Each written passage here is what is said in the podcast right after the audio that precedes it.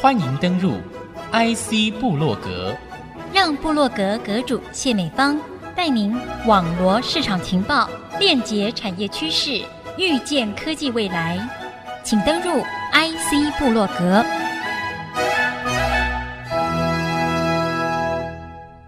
这里是 IC 之音竹科广播 FM 九七点五，欢迎听众朋友再度收听 IC 部落格，我是阁主谢美芳。我第一次要用这样的一个小标题破题，暖男哦，不只可以帅，而且还可以拥有一路到顶的学术殿堂履历。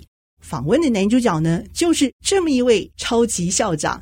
那欢迎的正是我们的国立清华大学新任的高维元校长，和听众朋友在频道上好好聊聊。校长欢迎，谢谢美方好，各位听众好，我是高维元。您历经了快半世纪了啊，嗯、才又回到我们台湾。听说您小学念的是在台北念的小学，东门国小。当然，中间你回来过几次啊，但你这次回来的身份不太一样了呀。你担任的是校长的这个身份。肩膀也稍微重了一些了啊！可是我觉得你对这个学校一定有一些期待。是，首先很高兴有这个机会跟美方、跟听众分享一下过去的一些经验，跟我现在跟未来清华应该可以走的路。其实就像美方刚刚说的，我是小学的时候因为父亲工作的关系就出国了，四十多年来都一直在国外。也一直从国外关心台湾各种各样的社会、跟政治、跟经济、跟人文、跟教育发展哦，不能说完全陌生。可是当然没有机会住在台湾这段时间，也有很多新鲜的事情。在上任四个月，每一天都学习到，都接触到。我十分感谢清华大学对我的这个信任，给我这个机会，希望可以为清华大学做些事。我也是抱着这种好奇心，每天去挖掘新的东西。过去这四个月，当然我拜访了每个学院，跟校外的校友、政府机关、业界，透过他们呃了解大家对清华的一些希望。所以今后呢，清华的定位会更明确，然后在教育上、在研究上，我们一定会继续的努力。清华过去以来一直是在国内的科技产业发展前期的人才供应、前瞻学术跟业界的接轨。那么，甚至在未来一些前瞻学术方向规划上，清华一直扮演一个 leader 角色。所以，我很好奇，想知道的是，您来了之后，觉得这样的一个定位是加上了什么样的特色？全世界有上千个大学，各种各样的专长或者它的一些布局。那就说，每一个大学都希望可以招最好的学生，聘最好的老师，所以其实高等教育是竞争十分激烈的。就是我们需要有很特别的一些特点，很独特的定位。所以这个议题其实我也考量了很久啊。然后当然上任之后呢，经过这些拜访跟了解，进一步的挖掘清华现在跟未来的定位应该是什么。一个组织、一个大学、呃，一个机构，人是最重要的。在业界有一句话，就是 “take care of the people, and the business will take care of itself”。就是要是把人给他一个机会，让他完全的发展，那对整个团体都是一个很正面的一种影响。所以，清华的定位就是提供很多的机会平台，让老师跟学生。有足够的机会去发现自己的潜能，然后去发展他未来想要做的一些事情。其实清华一直有这种所谓的跨领域研究跟教育的传统，在台湾，清华是占第一名的。就是说，我们大学部有四分之一的学生是这种跨领域学习的学生，就是说他在整个大学的过程的接触的面向已经是很广的。这方面呢，其实有很多重要性。第一，就是让每一个人，学生也好，老师也好，他有更多的机会发掘自己的一些兴趣跟他的潜能。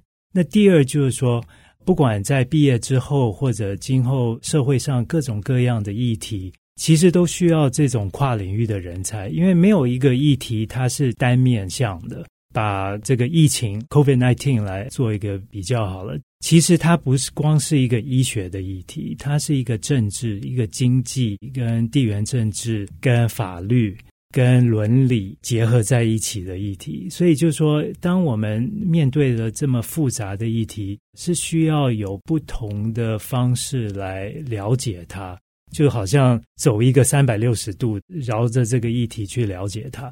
那这种人才，其实他需要一些专业的一些知识之外呢，他还要一些就是软技能，比如说沟通的能力，比如说同理心，怎么跟不同领域的人做一些沟通，然后一起做合作。所以这也是为什么清华一直认为跨领域的教育跟研究是这么重要的，因为它是一个很好的培育一种思维的一种方式。这也是今后我们是需要更加努力，把这个跨领域的教育把它做得更多元化，然后提供老师们更多的机会，把一个议题从不同的角度来作为一个考量的方式。清华真是创下了几个记录，包括了我们的半导体产业，实质真是国际优秀的人才。还有我们的医学系，医学系啊，这个部分申请成立。是，还有甚至我们在桃园医院的这个扩建，也都会有人才，还有地方的需求，前期规划这样的一个开展等等。这些设计其实都是跨域整合，您希望要塑造的这个清华的新特色吗？深入带我们了解一下，可能会怎么做？是医学这一方面，因为这是我的背景，我稍微有一点了解哦。就说当我们需要了解临床上的需求的时候，跟临床医生跟病人碰到的这些痛点之后，这就是一个机会。这个机会，这个需求需要带回实验室。然后就利用清华现有的一些研究基础，不管是在理工或者不管是在未来的呃生医方面哦，做这种统合，去探索一些答案，怎么来面对这些难题的。那当然，这个也是转移医学，它是一种思维，它就是想知道最终的用者他需要什么，然后把这些信息带回到实验室，然后从基础研究一直做到研究，做到开发。那当然，在医学这个领域，它这个周期是很长，而且又是风险很高，所以是需要各方面的配合，不光是技术，比如说融资也很重要，对市场的这种敏感度跟了解也是很重要。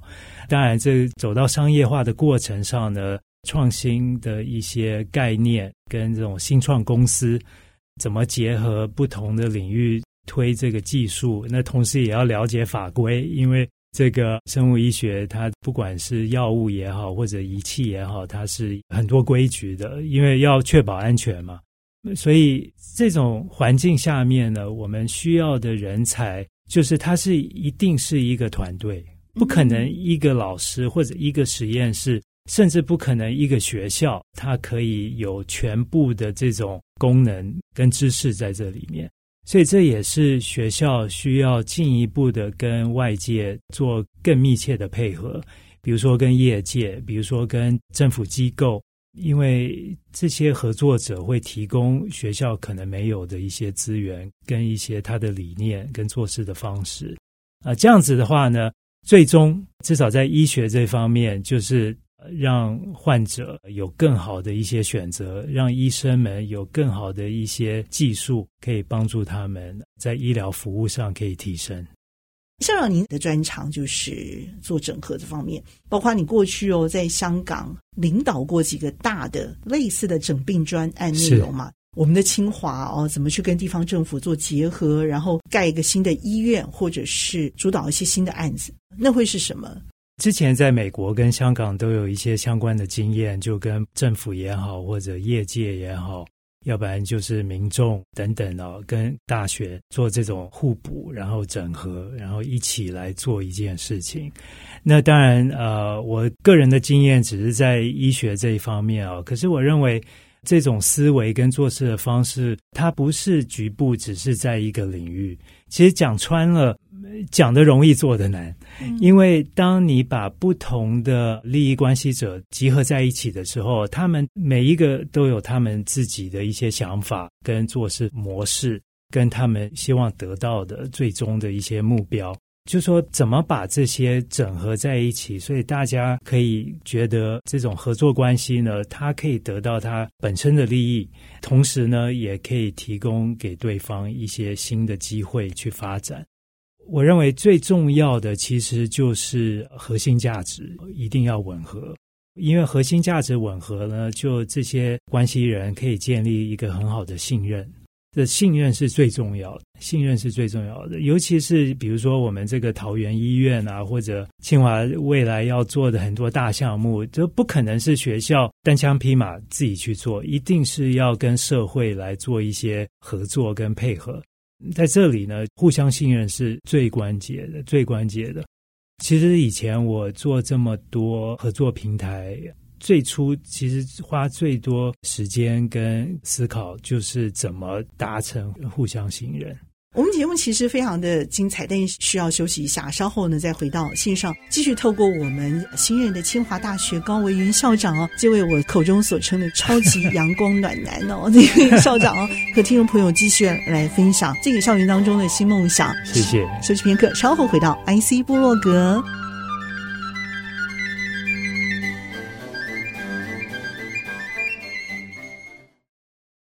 欢迎听众朋友再度回到 IC 部落格。那么，透过我们的新任清大校长高维元博士精彩的分享啊，让听众朋友了解一位超级校长形成的过程当中，我们听到了许多历程。这些历程呢，很重要的一个是彼此互相信任这样的一个核心的价值。我想，这是在所有软硬实力里头相当重要的一个基础。讲一个小小的故事好了，就是当时我在美国任教的那段时间，我是做基础研究，就是生物医学材料，然后应用在再生医学跟一些临床上的需求。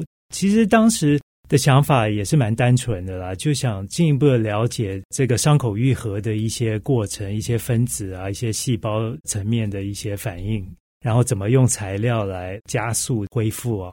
有一次，有一个创新公司，他有蛮多经验的，他就说：“诶，你有没有想到开一家小公司？因为你这个技术可能可以应用在临床上哦。”听起来好像很容易嘛，就开公司就开公司，然后顶多再多做一点研究就好了。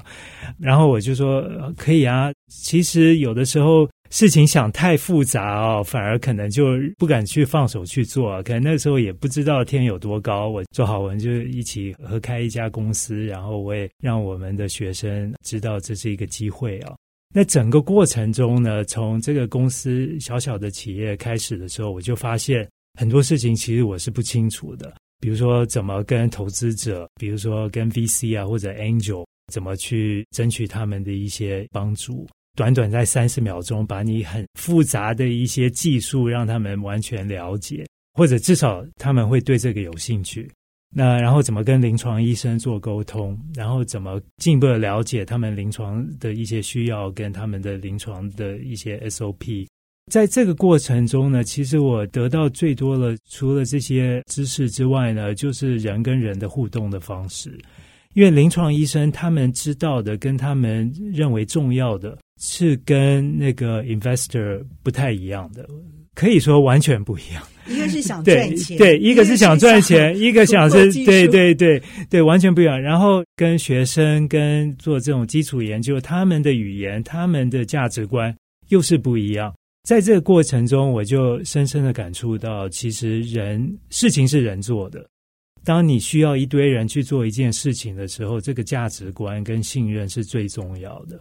所以，虽然刚开始可能领域不一样，对方的了解可能会需要一段时间，可是你要马上建立了这个信任之后呢，对方就会有耐心，就会给你时间，然后就给你这个时间跟空间，把你要说的东西给说出来。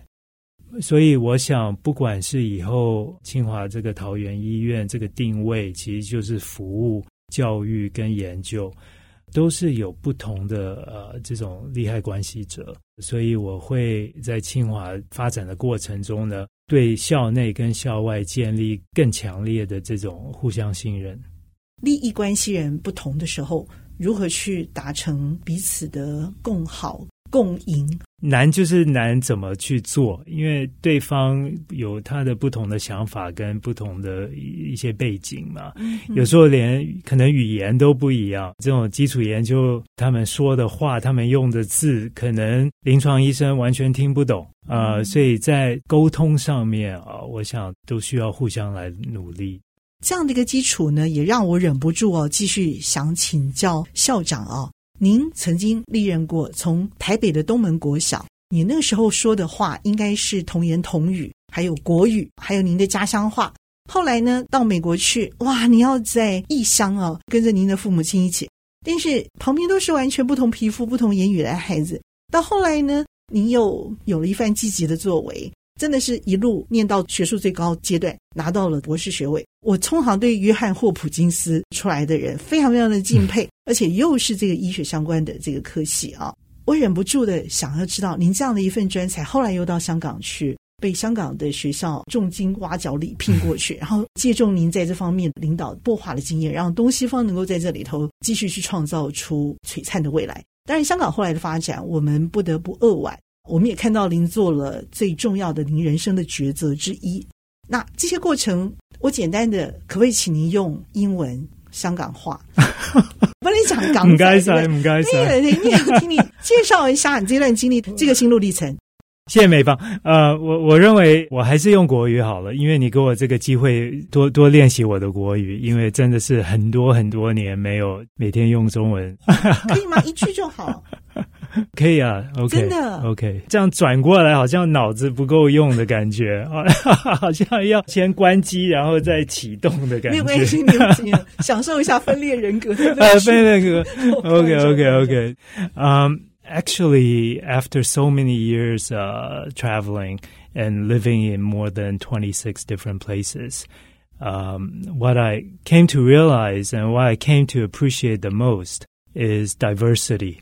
呃，这种多元化，不管是文化或者语言或者价值观，或者就是外表呃硬体，因为真的住住过蛮多地方了，从美国的中西部、东岸、西岸，然后搬到欧洲一段时间，然后又当然在亚洲。对我来讲哦，这些经验影响我现在的这种价值观念，就是这个多元。那当然，多元我也可以说是学术上的多元，就是跨领域多元，也是社会这种包容性。同时呢，也知道社会呃，不管在哪里，都有一些弱势的团体，他们的声音大部分的人都听不到的，他们的需要，不管是在医疗、教育等等哦，大部分的人可能都不是很了解。有这种想法之后呢，我认为就是清华给我一个机会。在这方面可以做一些小小的一些努力，比如说我们在桃园的医院，它的定位其实不是偏乡，我们就是要提供给医疗不足的地方一些一流的服务。校长，其实我觉得多元化这件事情哈，会让我觉得它是应对整个世代变化比较多的一个情况之下，是很重要的一个心态。高度够高的话，可以让事情的这个难度解决很多。嗯，嗯，换句话说，事情越难的话，我们的心态一打开就会改变哦。学校的发展这个部分也是我们要谈的一个重点哦。是，是校长可以在深谈这方面这几个月您的一些观察跟擘画的构想吗？嗯，可能是别人没有看过，别人没有想象过的，您会做什么样的一个擘画？是，清华是有一万八千个学生，几乎一千个老师跟几千位很棒的员工，所以整体来决定今后的方向，不是一个人应该做的，一定是要全体有这种认同，然后有这个决心，然后去走，踏出那第一步。这个也就需要一个过程来互相了解，然后互相信任。过去这几个月，我就成立了一个策略小组，然后把这个议题，包括清华的定位，比较一些具体的未来发展的目标，来做一些探索。在学校里面呢，也开过各种会议，来把这个议题征求一些主管们跟老师们的意见。我们会有一个网站，让清华的很多关系人有机会把他们的声音讲出来。包括学生的家长，包括业界，包括校友，或者包括未来的家长、未来的学生跟一些公共机构。因为学校的面向就是这么多，学校的面向就是社会，我们存在其实就是为社会服务，所以他们的声音我们一定需要听，也需要尊重的。其实我们有几个大目标已经定了，回到以人为本，今后有一些目标就是把学生跟老师放在中心，不管是学生们这种多元化的学习机会，我们一定会加强。在老师那呢，不同的奖励、不同的方法来提供更多的研究机会跟自我发掘的机会。全校行政方面呢，做成更有效率，所以我们可以对老师跟学生跟社会做出更大的一些贡献跟服务。当我们做，比如说硬体上的建设也好，或者在一些 program building 也好。初期最关键的问题就是说，我们为谁做？为什么要做？比如说桃园这个医院，为什么我要盖这个医院？要不然就是说，呃，当时我们设立台北政经学院跟半导体学院，为什么？为谁我们要做这些事情？嗯。那我希望这些答案呢，其实都是社会跟老师跟学生，就是说，我们目标就是为人。做什么只是一个方式来加强他们的发展。OK，好，嗯嗯、我觉得校长好像有在埋伏笔，所以嗯，因为我们还解析会更精彩。是的，是的，或者就是希望大家期待九月初的时候这个网站 launch，然后就希望大众有一个机会了解一下清华未来的发展，然后提供一些宝贵的建议给我们听。所以校长，您还要来上节目？好，谢谢我们。超级 阳光暖男帅哥校长，哎，不好意思，谢谢美方，谢谢高校长，谢谢，谢谢听众，谢谢听众。IC 部落格，我是谢美芳。那么和我们的校长一起在频道上和大家 say goodbye，拜拜，拜拜。